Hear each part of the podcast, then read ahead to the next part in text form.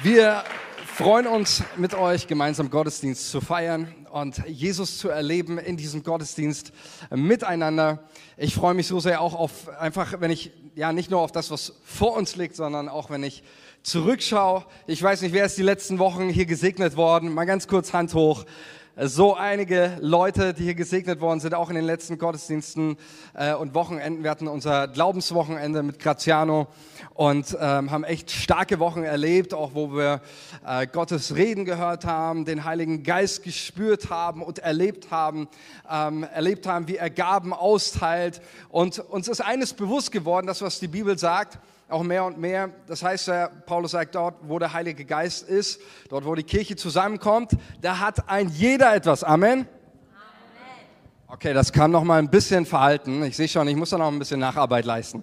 Ähm, aber wir glauben an, äh, dass der Geist Gottes zu jedem Einzelnen, er redet nicht nur zu einem Pastor oder zu irgendeiner äh, auserkorenen Schar von Leuten, sondern er redet, er wohnt in jedem Gläubigen und möchte in ihm wohnen und durch ihn reden und sprechen. Und deswegen lasst uns auch äh, zu Beginn der Predigt auf das Wort Gottes hören. Ich bitte mal meinen Papa, dass du nach vorne kommst und ähm, mit uns ein Wort teilst. Dankeschön. Einen guten Morgen auch von meiner Seite.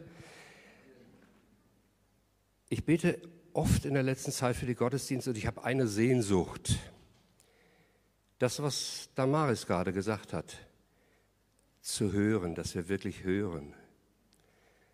Weil mir geht es selber oft so, das Wort Gottes, das geht da rein, da raus. Aber wenn wir es hören, wenn es unser Herz berührt, dann verändert es alles. Und ich hatte heute Morgen einfach dieses Empfinden, dieses Wort, das hat in der letzten Zeit ganz oft zu mir gesprochen, das nur zu lesen. Ich will gar nichts dazu sagen. Ich bitte euch nur, bittet Gott, dass er euch Gnade schenkt zum Hören. Und mir. Hebräer 4 ab Vers 14. Weil wir denn einen großen hohen Priester haben, Jesus, den Sohn Gottes, der die Himmel durchschritten hat, so lasst uns halten an dem Bekenntnis. Denn wir haben nicht einen hohen Priester, der nicht mitleiden könnte mit unseren Schwachheiten, sondern der versucht ist, allenthalben, gleich wie wir, doch ohne Sünde. Darum lasst uns hinzutreten mit Freudigkeit zu dem Thron der Gnade, auf dass wir Barmherzigkeit empfangen und Gnade finden auf die Zeit, wenn uns Hilfe Not sein wird. Amen. Hinzutreten zum Thron der Gnade, das ist mein Stichwort, was wir auch heute tun möchten, auf das Wort Gottes hören und erleben, wie wir hinzutreten dürfen zu Gott, um von ihm zu empfangen. Und heute möchte ich ein bisschen diesen, diesen Bogen weiterspannen. Wir haben in den letzten Wochen, eigentlich seit den Sommerferien, ging es immer und immer wieder genau um das Thema, auch was wir heute gehört haben, dieses Hinzutreten in die Gegenwart Gottes. Das Erleben vom Heiligen Geist. Und ähm, wir haben immer wieder auch, deswegen ist Gebet so ein wichtiger Schwerpunkt auch für uns geworden, auch in den letzten äh, Wochen, dass wir immer wieder darum gerungen haben im Gebet und auch in unseren Gottesdiensten, dass Menschen eine Begegnung, dass sie genau das erleben, dass sie hinzutreten zum Thron Gottes und seine Kraft, seine Gegenwart erleben. Und darum geht es auch mir heute und möchte das ein bisschen da weiterführen. Ähm, auch wieder die, diese Thematik über den Heiligen Geist ähm, was er tut. Auch da nochmal der Hinweis, wenn du die letzten Sonntage verpasst hast. Wir haben ähm, einen genialen Dienst, Leute, die unsere Predigten immer wieder auf YouTube und online hochstellen.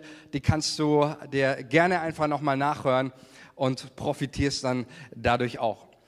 Heute möchte ich über ein Thema sprechen, Da kommen wir gar nicht drum rum, wenn wir über den Heiligen Geist reden, was auch gut ist, nämlich über das Thema der Liebe des Vaters. Amen. Die Liebe des Vaters ist etwas, das immer in unser Herz auch, sag ich mal, hineinkommt, die Liebe des Vaters dort, wo der Heilige Geist in uns wirkt. Ich sag mal, der Heilige Geist und die Liebe Gottes, die sind ein Paar. Paulus schreibt in Galater 5, 22, letzten Sonntag hatten wir darüber gehört, zwar nicht über den Aspekt, aber eben über die Wirkungen, Früchte des Heiligen Geistes. Da schreibt Paulus, Galater 5, 22, die Frucht aber des Geistes ist Liebe. Wenn wir die erste Folie mal zeigen können, genau, die Frucht des Geistes, da wo der Geist Gottes wirkt, entsteht Liebe. Und die Bibel beschreibt diese Liebe Gottes, ich sage mal so, es gibt äh, fünf Dimensionen, auch wenn wir in die Bibel schauen, der Liebe Gottes. Das ist äh, einmal die Liebe, die Gott zu uns hat. Johannes schreibt, in einem seiner Briefen schreibt er, darin besteht die Liebe nicht, dass wir Gott zuerst geliebt haben, wir Gott, sondern dass Gott uns zuerst geliebt hat und seinen eingeborenen Sohn für uns gegeben hat. Das ist das erste, erste Aspekt auch des Wirken des Heiligen Geistes. Er macht uns die Liebe Gottes bewusst, die Gott zu uns hat. Das zweite ist natürlich die Liebe in uns, die wächst hin zu Gott. Die Liebe, die wächst hin dann auf der horizontalen Ebene, die Liebe zu seiner Kirche, zur Gemeinde und die Liebe zur Welt. Die Liebe, wovon wir auch heute schon gehört haben, die Liebe zu dieser Welt, damit Menschen Jesus kennenlernen und die Liebe Gottes erleben durch Wort und durch Tat. Und dann ist die fünfte Dimension die Liebe zu einem selbst. Auch das ist Teil des Evangeliums und Teil der Botschaft. Liebe deinen Nächsten wie dich selbst. Und dort, wo der Heilige Geist in uns wirkt, wächst auch immer mehr diese Liebe. Römer 5, Vers 5. Die Liebe Gottes ist ausgegossen in unsere Herzen. Durch was? Durch den durch den Heiligen Geist, richtig. Das ist genau das, was der Heilige Geist tut in unserem Leben. Er gießt die Liebe Gottes in unser Herz hinein. Das heißt, dort, wo der Heilige Geist in uns wirkt, ähm, wächst in einem zunehmenden Maße die Erkenntnis von der Liebe Gottes und ein stärkeres Bewusstsein dafür, ich bin geliebt. Können wir das mal gemeinsam sagen? Ich bin geliebt.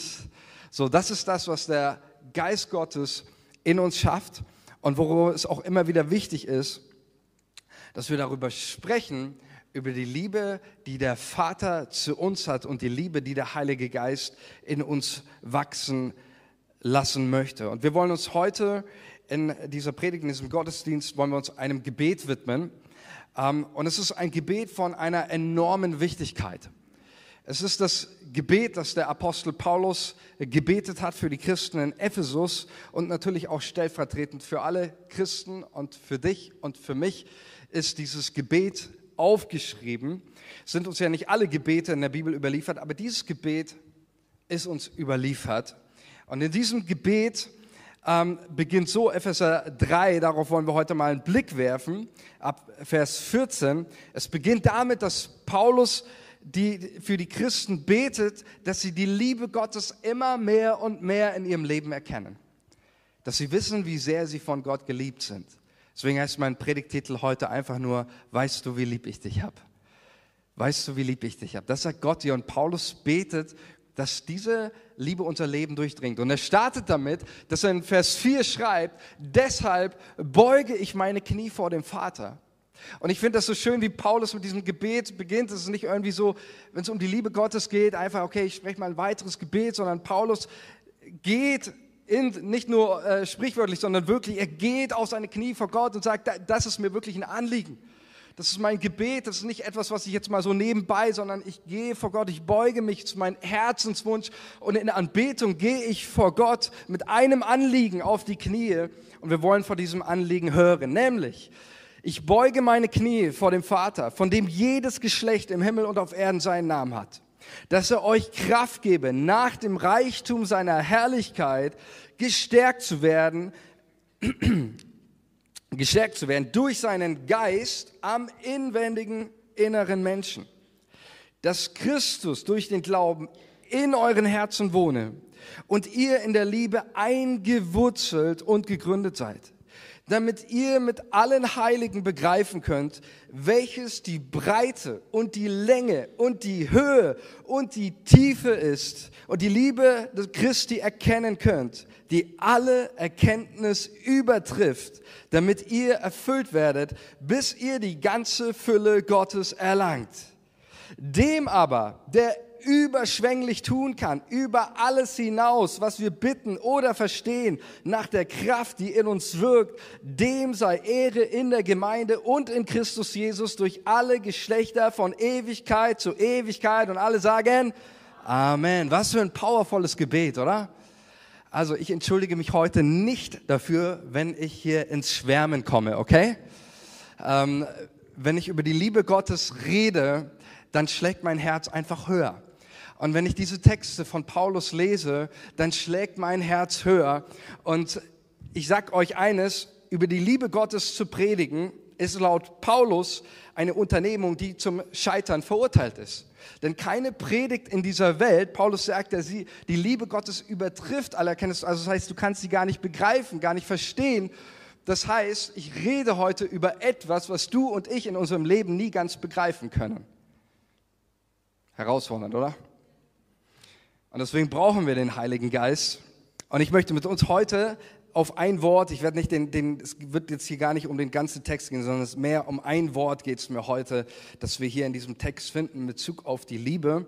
Und ähm, ich möchte mit euch auf Vers 19 schauen, wo es heißt, die Liebe Christi erkennen könnt, die alle Erkenntnis übertrifft was meint Paulus mit diesem Wort? Und wenn wir in den griechischen Grundtext schauen, was hier in unserer Sprache mit übertreffen übersetzt wird, ist im Griechischen das Wort Hyperballo. Hyperballo setzt sich aus zwei Wörtern zusammen. Das äh, kennen vielleicht einige von euch. Hyper, ja, hyper, hyper heißt drüber und Ballo heißt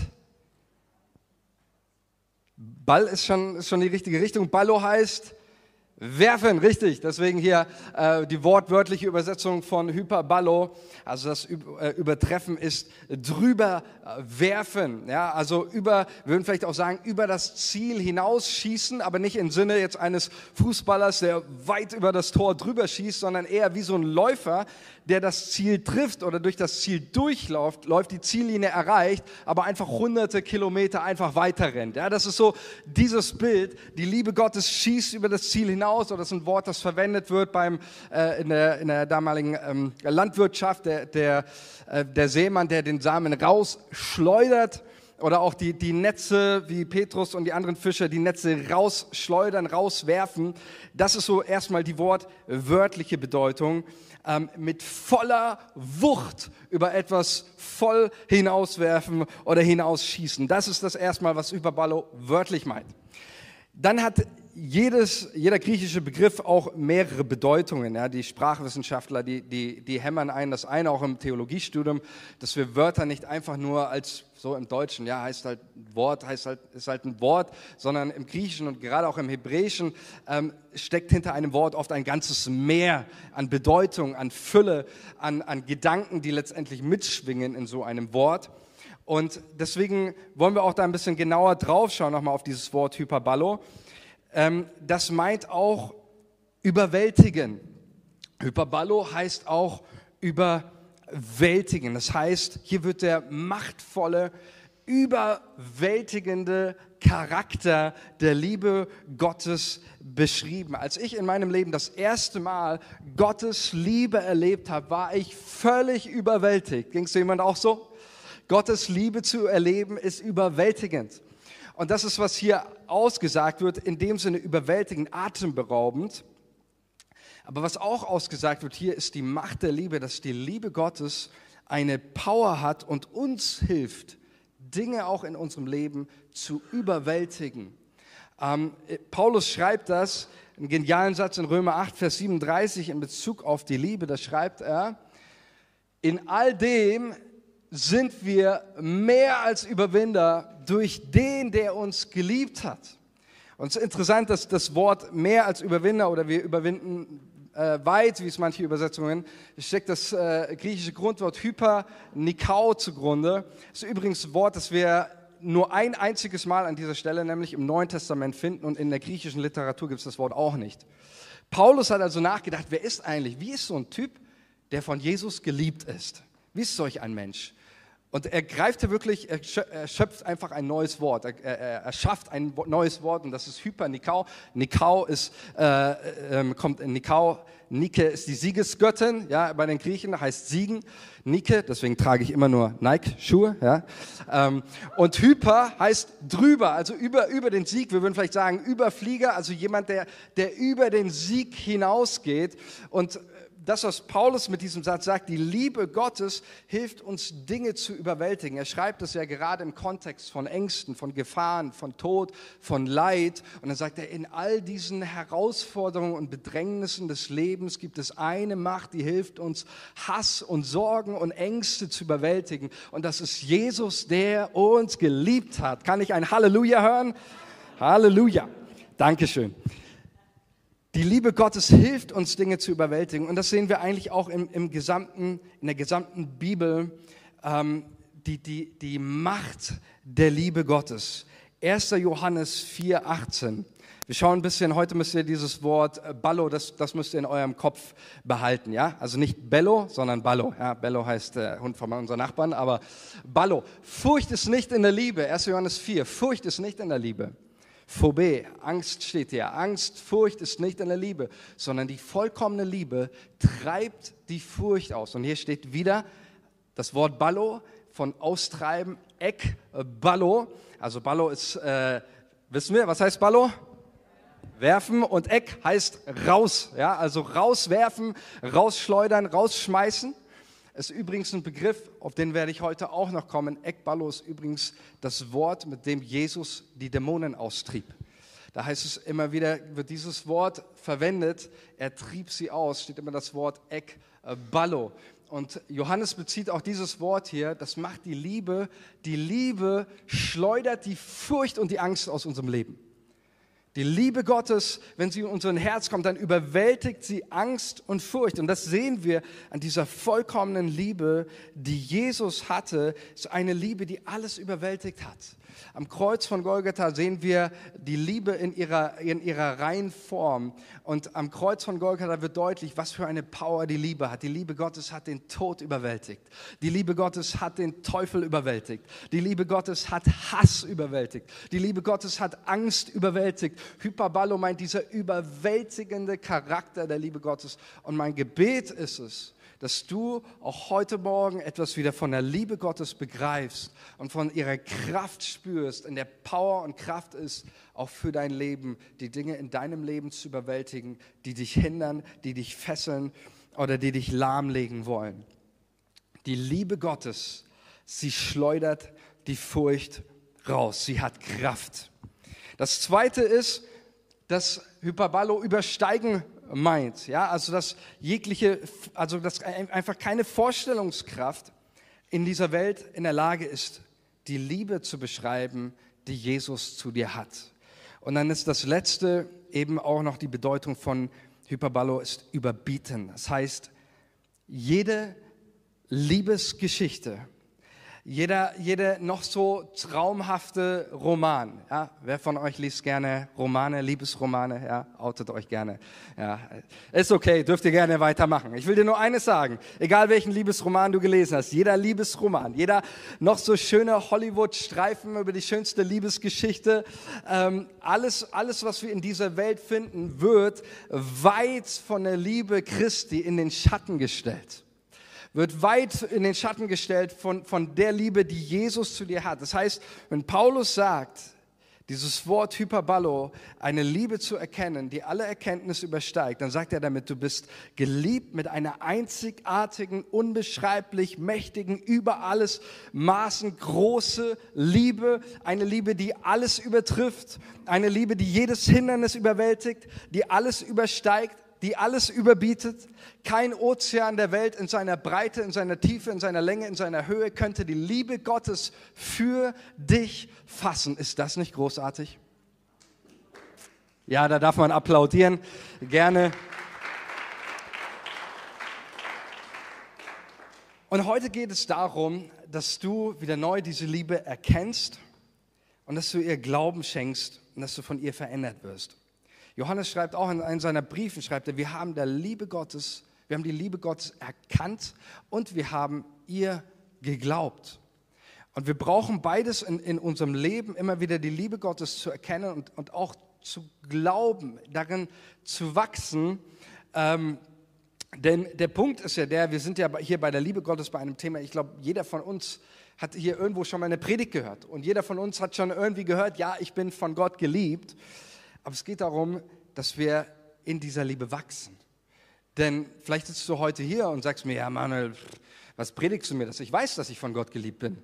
Ich sage dir eines, laut Paulus kannst du auf dieser Welt nie genug wissen, wie sehr du von Gott geliebt bist, oder? Wenn Paulus sagt, diese Liebe übertrifft alles Verstehen und Erkennen, dann ist damit ausgesagt, diese Liebe, du kannst nie genug wissen hier auf dieser Welt, wie sehr du von Gott geliebt bist. Und wenn du weißt, wenn du so sehr weißt, wie du von Gott geliebt bist, dann ist das immer noch nicht, dann weißt du es immer noch nicht wirklich. Und deswegen möchte ich mit uns meinen Blick auf 1. Johannes 3, Vers 1 werfen. Da schreibt Johannes, einen genialen Satz, der, der, der sein ganzes Staunen, ehrfürchtiges Staunen über die Liebe Gottes zum Ausdruck bringt. 1. Johannes 3, Vers 1 sagt Johannes, seht, welch eine Liebe hat uns der Vater erwiesen, dass wir Gottes Kinder heißen sollen und wir sind's auch. Ähm, wenn ich mir diesen Satz so anschaue, entdecke ich mehrere Dinge. Und das erste ist, dass Johannes uns auf die Liebe Gottes hinweist und sagt, seht. Seht, sehen, das ist einer unserer Wahrnehmungsorgane. Das Erste, was Johannes über die Liebe Gottes lehrt, ist, du kannst die Liebe Gottes sehen. Er sagt nicht hört, sondern er sagt sehen. Die Liebe Gottes ist etwas, was du erfahren, was du in deinem Herzen spüren, was du mit deinen Augen sehen, was du schmecken kannst, was du riechen kannst. Die Liebe Gottes ist etwas ganz konkret Erfahrbares im Leben. Deswegen sagt er, seht. Und dann kommt er drauf und sagt, welch eine Liebe. Sagt nicht einfach nur seht die Liebe, sondern dieses Staunen, welch eine Liebe. Kennt ihr noch dieses Lied? Welche Liebe, welche Güte. Ja, kennt ihr das? So, da wird aus, ausgedrückt diese unfassbare Liebe. Seht, was für eine Liebe hat uns Gott erwiesen. Und ich möchte unseren Blick, weil Johannes uns auffordert zu sehen, die Liebe möchte ich unseren Blick auf zwei Geschichten lenken. Ich mache es nur ganz, ganz kurz, aber es sind zwei Geschichten. Jedes Mal auch, ich sage es euch, wenn ich mit meinen Kindern in der Bibel, in der Kinderbibel lese und wir kommen an diese zwei Geschichten, mir kommen fast jedes Mal die Tränen in meinen Augen, weil diese Geschichten und diese Bilder mein Herz so berühren von dem, wie sehr Gott uns liebt. Ich teile, teile euch meine zwei Lieblingsgeschichten über die Liebe Gottes. Das erste Bild, das wir sehen, was ist das für eine Geschichte? Vater und verlorener Sohn. Ich, warum berührt es mein Herz? Mich berührt es mein Herz, weil ich mich selber in diesem Mann entdecke, in diesem mit den blauen, zerrissenen Kleider, gebückt läuft er. Und dieses Bild zeigt uns mit diesem, dieser Geschichte über den verlorenen Sohn, hat Jesus letztendlich uns das ganze Evangelium gepredigt. Mit dieser Geschichte zeigt uns Jesus, wer unser Gott ist, nämlich er ist der Vater, der mit diesen Armen voller Liebe und voller Sehnsucht nach dir und mir wartet. So sehr liebt uns der Vater und diese ausgestreckten Arme ist übrigens die Haltung, mit der Jesus am Kreuz starb, um dir und mir zu zeigen, wie sehr du von Gott, dem Vater, geliebt bist und wie sehr sich der Vater danach sehnt, mit dir eine Beziehung zu haben, in der du Leben, Frieden, Hoffnung und ewiges Leben empfängst. Das ist der Vater. Und das hier, das, das sind wir, eine verlorene Welt ohne Jesus gebückt, zerfetzte Klamotten. Dieser kommt aus einem Leben, in dem er sein Geld mit Huren verprasst hat, so sagt es uns die Bibel, mit Feiern, mit, mit ein, und er kommt zurück mit einem ganz, ganz großen Loch in seinem Herzen. Und er kommt zurück und dann, wir kennen in dieser Geschichte, äh, Lukas erzählt es uns, und der Vater lief zu ihm, fiel ihn um den Hals, küsste ihn. Es ist ein Moment der innigsten Liebe, wo der Sohn die Liebe erlebt, das zurück in, in Vaters Haus kommt und deswegen möchte ich dir das heute sagen. Du, der Vater lädt dich ein. Er lädt dich ein, an sein Herz zu kommen. Und die Wahrheit, und das, das, das möchte ich auch in aller Klarheit heute predigen, es gibt nur einen Fehler, den du angesichts der Liebe Gottes tun kannst. nämlich nicht umzukehren und zum Vater zu gehen. Und das ist die Botschaft, die, die ich dir heute auch sage. Du, du, die Liebe Gottes, oder Gott möchte, dass du seiner Liebe glaubst, denn ohne seine Liebe bist du verloren. Ein Mensch, der die Liebe Gottes, die am Kreuz sichtbar geworden ist, ablehnt, der wird für alle Ewigkeit nicht bei dem Vater sein, sondern wird für alle Ewigkeit an einen Ort sein, den die Bibel Hölle nennt. Und der ebenso unbeschreiblich schrecklich sein muss, dass es menschliche Worte nicht beschreiben können. Und das sage ich dir nicht, dass du aus Angst oder irgendwas umkehrst zu Gott dem Vater. Der Grund, warum wir zu Gott kommen, ist nicht Angst. Der Grund, warum wir zu Gott kommen, ist seine Liebe. Weil er uns geliebt hat und diese Arme, sie stehen einfach für diese bedingungslose Liebe des Vaters. Ein Mensch, der alle möglichen Sünden und alles möglichen Scheitern auf seinem gebückten Rücken hat. Und er kommt zum Vater und er wird wieder gesund geliebt. Die zweite Geschichte ist diese hier. Was ist das? Abraham. Hätte, hätte die Predigt auch heute in der Kinderstunde halten können, oder? Wir sollen werden wie die Kinder, sagt Jesus. Für mich ist diese Geschichte etwas, die jedes Mal mein Herz berührt, weil sie etwas von dieser unglaublichen Weite und Unendlichkeit der Zuwendung Gottes zum Menschen spricht. Abraham wird als Freund Gottes genannt. Und ich möchte nur 1. Mose 13, 14 ähm, vorlesen. Ähm, da geht es jetzt nicht um, um genau diese Stelle, wo Abraham in den, in den Himmel schaut, aber da geht es genau um diese Art des Segens, mit der Gott den Abraham segnet. Und es war der Moment, als Lot sich von Abraham getrennt hatte. Da heißt es, wir lassen einfach das Bild hier mal stehen, ich lese euch das vor. Da sprach der Herr zu Abraham, heb deine Augen auf und sieh von der Stätte aus, wo du bist, nach Norden, nach Süden, nach Osten und nach Westen. Denn all das Land, das du siehst, will ich dir geben und den, deinen Nachkommen ewiglich. Und ich will deine Nachkommen machen wie den Staub auf Erden kann ein Mensch den Staub auf Erden zählen? Der wird auch deine Nachkommen zählen. Darum mache dich auf und durchzieh das Land in die Länge und die Breite, denn dir will ich's geben. Und Abraham zog weiter mit seinem Zelt und kam und wohnte im Hain Mamre, der bei Hebron ist, und baute dem Herrn dort ein Altar. Für mich ist dieses, diese Stelle aus 1. Mose 13 und, und Abraham zeigt uns so diese, eben diese unendliche Zuwendung Gottes. Und äh, so dieses, ich, und ich möchte das heute zusagen, wie, wie Gott zu Abraham hier gesagt hat, ähm, heb deine Augen auf. Es war der Moment, als Lot sich von Abraham trennte, ein schmerzhafter Moment. Und Gott sagt zu Abraham, heb deine Augen auf. Schau von, sie von der Stätte aus. Manchmal ist es wichtig in unserem Leben, dass da, wo du gerade stehst, vielleicht auch mit Sorgen oder Belastung, dass du wieder deinen Kopf hebst und dass du siehst von der Stätte. Und was soll er sehen? Nach Süden, nach Osten. Er soll in diese Weite, in diese Unendlichkeit reinschauen.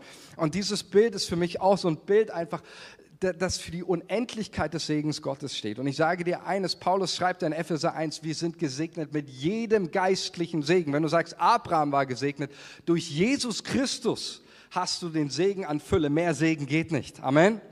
Du bist gesegnet mit jedem geistlichen Segen und Gott lädt uns ein, wieder aufzublicken und zu schauen in diese Unendlichkeit und Weite und diese außerordentliche außerordentliche Liebe zu begreifen. Ich glaube, das ist eine Lebensaufgabe, ähm, wird unser ganzes Leben lang sein. Und deswegen glaube ich, aber wenn du, ich sage dir, wenn du diese zwei Bilder heute Morgen verinnerlicht hast, zu einem Teil und verstanden hast, dass Gott, Gottes Arme jeden Morgen, egal wo du herkommst, egal was du gemacht hast, jeden Morgen wieder neu da sind und du begreifst, Gott möchte dich unglaublich segnen und dich zuwenden, sich dir zuwenden, dann hast du schon mal ganz viel gewonnen heute. Und es ist mein Gebet, dass wir, dass wir das immer mehr und mehr begreifen. Seht, schreibt Johannes, seht, welch eine Liebe hat uns Gott erwiesen. Und dann sagt Johannes folgendes, wenn wir nochmal zu diesem Vers zurückgehen aus 1. Johannes, seht welch eine Liebe. Ähm, dann sagt Johannes hier folgendes, dass wir Gottes Kinder heißen sollen und wir sind's auch. Ähm, Im Griechischen steht hier im Deutschen 1, 2, 3, 4, 5 Wörter. Im Griechischen sind es einfach nur zwei Wörter. Kai, Esmen. Kai heißt und und Esmen heißt wir sind's. Wir sind's wirklich. Wir sind's auch. Ich habe mich gefragt, warum, warum dieser Nachdruck? Hätte doch reichen können, Johannes zu sagen, wir sind Gottes Kinder. Punkt. Aber das, Johannes macht nochmal so einen Nachdruck. Wir sind's wirklich. Ja, wir sind's auch. Kai Esmen auf den Punkt gebracht. Wir sind's. Und ich habe mich gefragt, Warum, warum dieser Nachschub? Und dieser Nachschub, Johannes macht es ja in seinem ähm, ersten Brief, macht er das ja ohne Unterlass. Ich gebe euch nur einen kurzen Einblick, ich habe es euch nicht, nicht hier mitgebracht. Ähm, ihr könnt das gerne mal lesen, der ist auch nicht lang, der Brief, hat nur fünf Kapitel. Lest euch mal ersten Johannes durch. Ähm, da, da haut er das seinen Adressaten sowas von rein, ähm, dass sie, dass sie wirklich begreifen, sie sind Gottes Kinder. 1. Johannes 2.1, ich gehe mal ganz schnell durch. 1. Johannes 2.1, meine Kinder, dies schreibe ich euch. 2 Vers 7. Geliebte, nicht ein neues Gebot schreibe ich. 2 Vers 12. Geliebte Kinder. 2 18. Liebe Kinder. 2 28. Und nun Kinder. 1. Johannes 3 2. Geliebte, jetzt sind wir Kinder Gottes. 1. Johannes 3 7. Kinder, niemand verführe euch. 3,18, meine Kinder, 4,1, Geliebte, 4 Vers 4, Kinder, 4 Vers 7, Geliebte, 4 Vers 11, Geliebte, 4 Vers 5, Vers 21, Kinder. Also Paulus schreibt, wenn er den Christen schreibt, eher oft so dieses Wort liebe Brüder und Schwestern. Ja, das ist Paulus Stil. Johannes schreibt die ganze Zeit Geliebte, Kinder. Und äh, wir sagen in der Rhetorik eigentlich, man sollte auf Wiederholungen ähm, eigentlich verzichten, weil das nervt die Leute und lenkt irgendwie ab. Johannes ist das egal. Er bläut es den Leuten ein, ihr seid Kinder Gottes. Und er schreibt das hier eben dieses, wir sind es wirklich. Wir sind es auch. Warum dieser Nachdruck? Ich glaube, dass dieser Nachdruck deswegen kommt, weil so wie ich gesagt habe, wir alle kennen das, wir wissen das. Wir haben schon zig Predigten darüber gehört. Ja, du bist geliebt. Wer kennt nicht die Geschichte vom verlorenen Sohn, vom Vater, die Geschichten von Abraham? Ähm, wir alle haben das meistens irgendwo schon mal gehört. Aber ich glaube, dass bei vielen von uns, und ich schließe mich da ein, muss ich mich immer wieder fragen, ist es wirklich in unserem Herzen angekommen? Ist es die Liebe Gottes Wirklichkeit geworden? Oder ist es nur irgendwie so eine Floskel? Und ich glaube, deswegen schreibt Johannes, weil er nicht möchte, dass dieses, ja, wir sind Gottes Kinder, wir sind von ihm geliebt, er möchte nicht, dass es irgendwie zu so einer Floskel verkommt, einfach nur einer Worthülse, sondern er sagt nochmal, wir sind es wirklich. Und deswegen ist das der Punkt, wir brauchen damit die Liebe Gottes Wirklichkeit wird in unserem Leben, brauchen wir in einem zunehmenden Maße den Heiligen Geist in unserem Leben. Wir brauchen Offenbarung durch den Heiligen Geist über die Liebe Gottes, weil Paulus sagt, menschlich kannst du das gar nicht erkennen. Wir brauchen es immer wieder, dass Gott uns durch seinen Heiligen Geist berührt und erfüllt mit seiner Liebe. Deswegen schreibt auch Paulus, wo er in Epheser 3 über die Liebe des Christus schreibt, nicht einfach so, jetzt habe ich euch gesagt, dass Gott euch liebt und wenn sich irgendwann mal was ändert, dann schreibe ich euch wieder dazu, sondern Paulus geht auf seine Knie im Gebet und er betet darum, dass diese Liebe Wirklichkeit wird in, in unserem Leben, dass wir in der Liebe gegründet, aber auch, dass wir in dieser Liebe, deswegen verwurzeln, heißt nichts anderes als wachsen in der Liebe und dass diese Liebe unser Leben, unser Denken, unser Handeln und Fühlen immer und immer und immer mehr beeinflusst beeinflusst. Das ist eine Sache, die die Bibel uns über die Endzeit sagt, dass die Liebe in vielen Menschen erkalten wird. Und deswegen brauchen wir jetzt umso mehr Erfüllung mit dem Heiligen Geist, denn er gießt die Liebe Gottes in unser Herz. Er lässt die Liebe Gottes von einer Worthülse und einer Floskel zur Wirklichkeit werden in unserem Leben. Und deswegen wollen wir auch heute wieder beten, weil die Liebe Gottes nicht etwas, worüber ich predige und jetzt wisst ihr es, sondern es ist etwas, was wir immer und immer wieder neu erleben und erfahren möchten. Und ich möchte auf eine, im letzten Punkt, auf eine Sache hinweisen, und das ist so die, die Richtung, mit der wir auch ins Gebet gehen wollen. Es gibt jemand in der Bibel, äh, den die Bibel uns beschreibt und er, er setzt alles daran, dass du der Liebe Gottes, dass du sie weder erkennst noch ihr glaubst.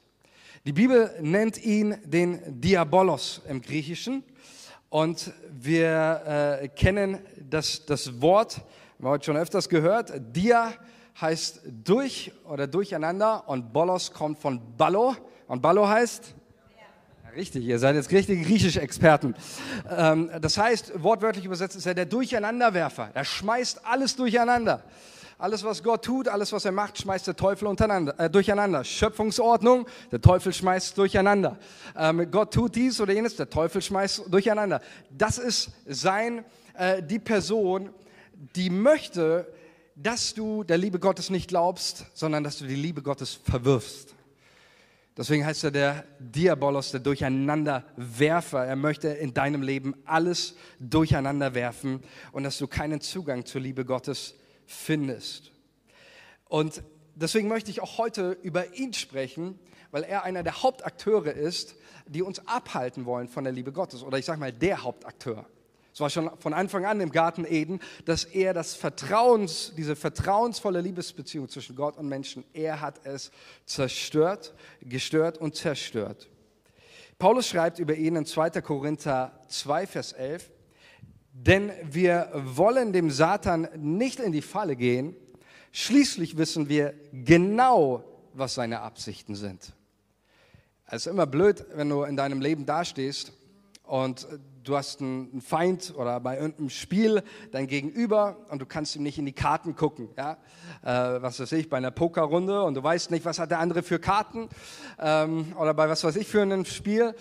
Und Paulus sagt aber, wir wissen genau, wir können, dem, wir können dem Teufel in die Karten schauen und wir wissen genau, was seine Absichten sind. Das ist gut und das ist wichtig auch zu wissen, weil du dadurch gewappnet bist gegen den Feind. Wenn du nicht weißt, wo dein Feind als nächstes hinschlägt, dann kannst du dich auch nicht verteidigen. Beim Teufel ist das anders. Paulus sagt, wir wissen genau, was seine Absichten sind. Und der Teufel arbeitet mit zwei Dingen in dieser Welt und auch in unserem Leben. Er arbeitet sicherlich mit mehreren Dingen, aber das sind die zwei, ich sag mal, die zwei seiner Hauptwaffen, mit der er in dieser Welt arbeitet und auch in unserem Leben. Er arbeitet mit zwei Dingen. erste ist Angst. Der Teufel arbeitet mit Angst. Deswegen haben wir gelesen, die Liebe Gottes schleudert Ekballo, ja, die schleudert die Angst aus unserem Leben heraus. Der Teufel arbeitet mit Angst, eine seiner Fesseln, mit der er Menschen fesseln möchte, dass Leute unfrei sind, dass sie nicht ein Leben leben in der Bestimmung, die Gott ihnen gibt, sondern Angst ist etwas, mit der der Teufel arbeitet, Menschenfurcht, Angst vor Gott. Angst ist seine, eine seiner größten Waffen. Die zweite Waffe, die der Teufel verwendet, ist Anklage. Die Stimme der Anklage. Offenbarung 12, Vers 10 und es ist mir jetzt sehr wichtig, lass uns mal genau achten hier und, und aufpassen. Da heißt es, und ich hörte eine große Stimme, die sprach im Himmel, nun ist das Heil und die Kraft und das Reich unseres Gottes geworden. Hier spricht von einer auch zukünftigen Sache. Und die Macht seines Christus, denn der Verkläger unserer Brüder und Schwestern ist gestürzt, der sie verklagte, Tag und Nacht vor unserem Gott.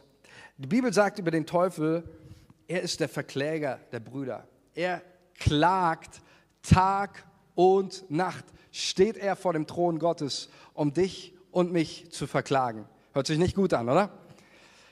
Und vielleicht denkst du dir ähm, jetzt, okay, ähm, Tag und Nacht, gibt es da wirklich so viele Anklagepunkte?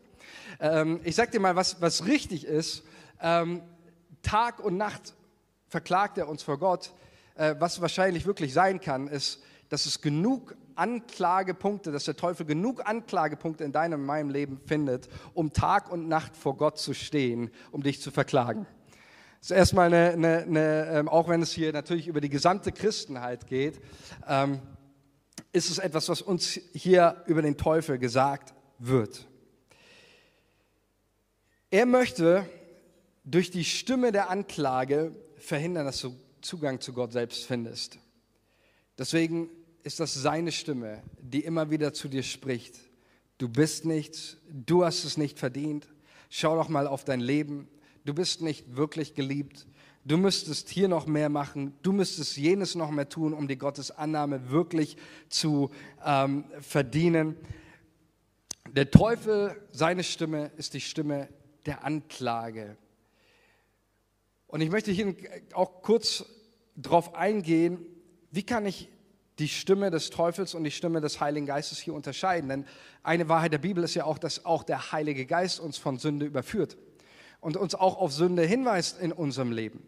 Der Unterschied zwischen dem Teufel und dem Heiligen Geist ist, der Teufel weist auf die Sünde hin und verklagt uns vor Gott über diese Sünde. Der Heilige Geist hilft uns in seiner Kraft, in seinem Beisein, Sünde in unserem Leben aufzudecken, aber auch zu überwinden. Amen. Das ist der große Unterschied. Auch dort, wo, ich Gott immer wieder begegne, ich äh, habe es euch letztens gesagt, kommt immer in mir ein Gefühl auf, ich habe es nicht verdient. Wer bin ich vor Gott? Und ähm, merke auch meine eigenen Fehler und Gottes Heiligkeit zu erleben, ähm, ist etwas, was einem ein Bewusstsein davon gibt, wie fehlerhaft man selber auch ist. Aber wenn du Gott erlebst und seinen Heiligen Geist, dann schwingt auch immer seine Liebe und Annahme mit, die dir hilft, auch deine Schwachheit, deine Sünde zu überwinden und stellt die Beziehung zu Gott her. Die Stimme des Teufels als die Stimme der Anklage Sie führt zu einem Beziehungsbruch mit Gott. Sie führt dazu, dass du vor Gott nicht mehr treten kannst, nicht mehr betest, nicht mehr bittest um gewisse Dinge, weil du immer permanent das Gefühl hast, ich bin nicht gut genug oder ich bin zu schlecht. Und deswegen ist es so wichtig, dass du verstehst in deinem Leben. Und ich sage nicht, dass hinter jedem Stein und hinter allem immer der Teufel steckt und immer der Teufel ist an allem schuld oder sonst was. Das sage ich damit gar nicht. Aber wir müssen uns bewusst sein, dass es dem Teufel gibt und dass er eine Realität ist, der eines auf der Agenda hat, dich von der Liebe Gottes abzuhalten. Amen. Wenn wir das nicht verstehen, dann schauen wir dem Feind nicht in die Karten und wir wissen nicht, als was als nächstes kommt. Und deswegen ist es so wichtig, dass wir hier etwas dagegen zu setzen haben und ähm, dass, wir, dass wir das begreifen. Der Teufel möchte, dass du in einem permanenten Zustand lebst und bist, wo du über dich denkst, ich bin ungeliebt. Das möchte er, das ist nicht überraschend, weil Paulus sagt, dass wenn du die Liebe Gottes begreifst und die Liebe Gottes ist das Wesentliche für dein geistlichen Wachstum. Er sagt, damit ihr erfüllt werdet mit der Liebe Gottes, damit ihr erfüllt werdet mit der ganzen Gotteshülle. Die Liebe Gottes zu verstehen, zu begreifen, ist die Voraussetzung, um mit Gott ganz erfüllt zu werden und ein bedingungsloser Nachfolger Jesu zu werden. Deswegen setzt der Teufel auch alles daran, dass du die Liebe Gottes in deinem Leben nicht erlebst. Und ich möchte jetzt mit uns ins Gebet gehen. Lobpreisteam, ihr dürft auch schon mal nach vorne kommen. Ähm, und ich möchte mit uns, bevor wir auch da konkret beten, ähm, möchte ich uns noch in eine Richtung hier führen. Ähm, entscheidend ist, und das ist mein, das ist unser Mandat heute für diesen Gottesdienst, dass diese Stimmen auch in deinem Leben, die Stimme der Anklage in deinem Leben verstummt. Und ich sage nicht, jede Stimme ist, ist vom Teufel, manche Gedanken sind einfach in uns drin, aufgrund unserer Beziehung, äh, unserer Erziehung oder sonstige Dinge. Aber es gibt definitiv auch Leute hier, und ich weiß das aus meinem eigenen Leben, dass es Stimmen gibt, die, die von dämonischen Einfluss sind. Wo du Stimmen in deinem Kopf hörst, der Anklage, der Angst, die nicht menschlicher Natur, sondern dämonischer Natur sind. Und wir wollen heute, das ist das Mandat auch für diesen Gottesdienst, beten um eine Freiheit jeglicher dämonischer Einflüsse in deinem Leben, die diesen Zugang zur Liebe Gottes verhindern.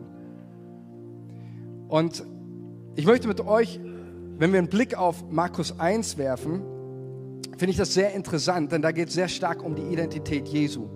Und es gibt in Markus 1 drei Stimmen, die über Jesus ausgesprochen werden. Lass uns erst nochmal die, die, die, die letzte Folie zeigen. Da heißt es in Markus 1, Vers 34, dass Jesus viele Menschen heilte mancherlei Krankheiten leiden und er trieb viele Dämonen aus und er ließ Dämonen, die Dämonen nicht reden, weil sie ihn kannten. Warum sagt Jesus das äh, oder ließ die Dämonen nicht reden, weil sie ihn kannten? Wäre doch gut gewesen. Äh, vielleicht auch noch ein bisschen Werbung für Jesus, wenn die ihn auch noch ein bisschen bekannt machen. Er ließ sie nicht reden. Über was ließ er sie nicht reden? Und da ist eines wichtig, wenn wir in Markus reinschauen, dass drei Stimmen über die Identität Jesu ähm, im ersten Kapitel uns gezeigt werden. Die erste Stimme ist die Stimme Johannes des Täufers, der Jesus bekennt als den Täufer im Heiligen Geist, der mit, mit Heiligen Geist und Feuer tauft. Dann haben wir die zweite Stimme, ist die Stimme des Vaters aus dem Himmel, die über, bei der Taufe auf Jesus kommt und wo der Vater sagt, dies ist mein geliebter Sohn, an dem ich meine Freude habe. Und dann haben wir die dritte Stimme über die Identität Jesu und das ist die Stimme eines, wenn wir die nächsten Folie nochmal lese, ist die, die Stimme eines Dämons, der Jesus ebenfalls in seiner ihn identifiziert als den Heiligen Gottes. Da heißt es, was haben wir mit dir zu schaffen, Jesus von Nazareth? Bist du gekommen, uns zu vernichten? Ich weiß, wer du bist, der Heilige Gottes. Und Jesus bedrohte ihn und sprach, verstumme und fahre aus. Jetzt verstehen wir, worüber hat Jesus die Dämonen nicht sprechen lassen? Er hat sie nicht reden lassen hinsichtlich seiner Identität.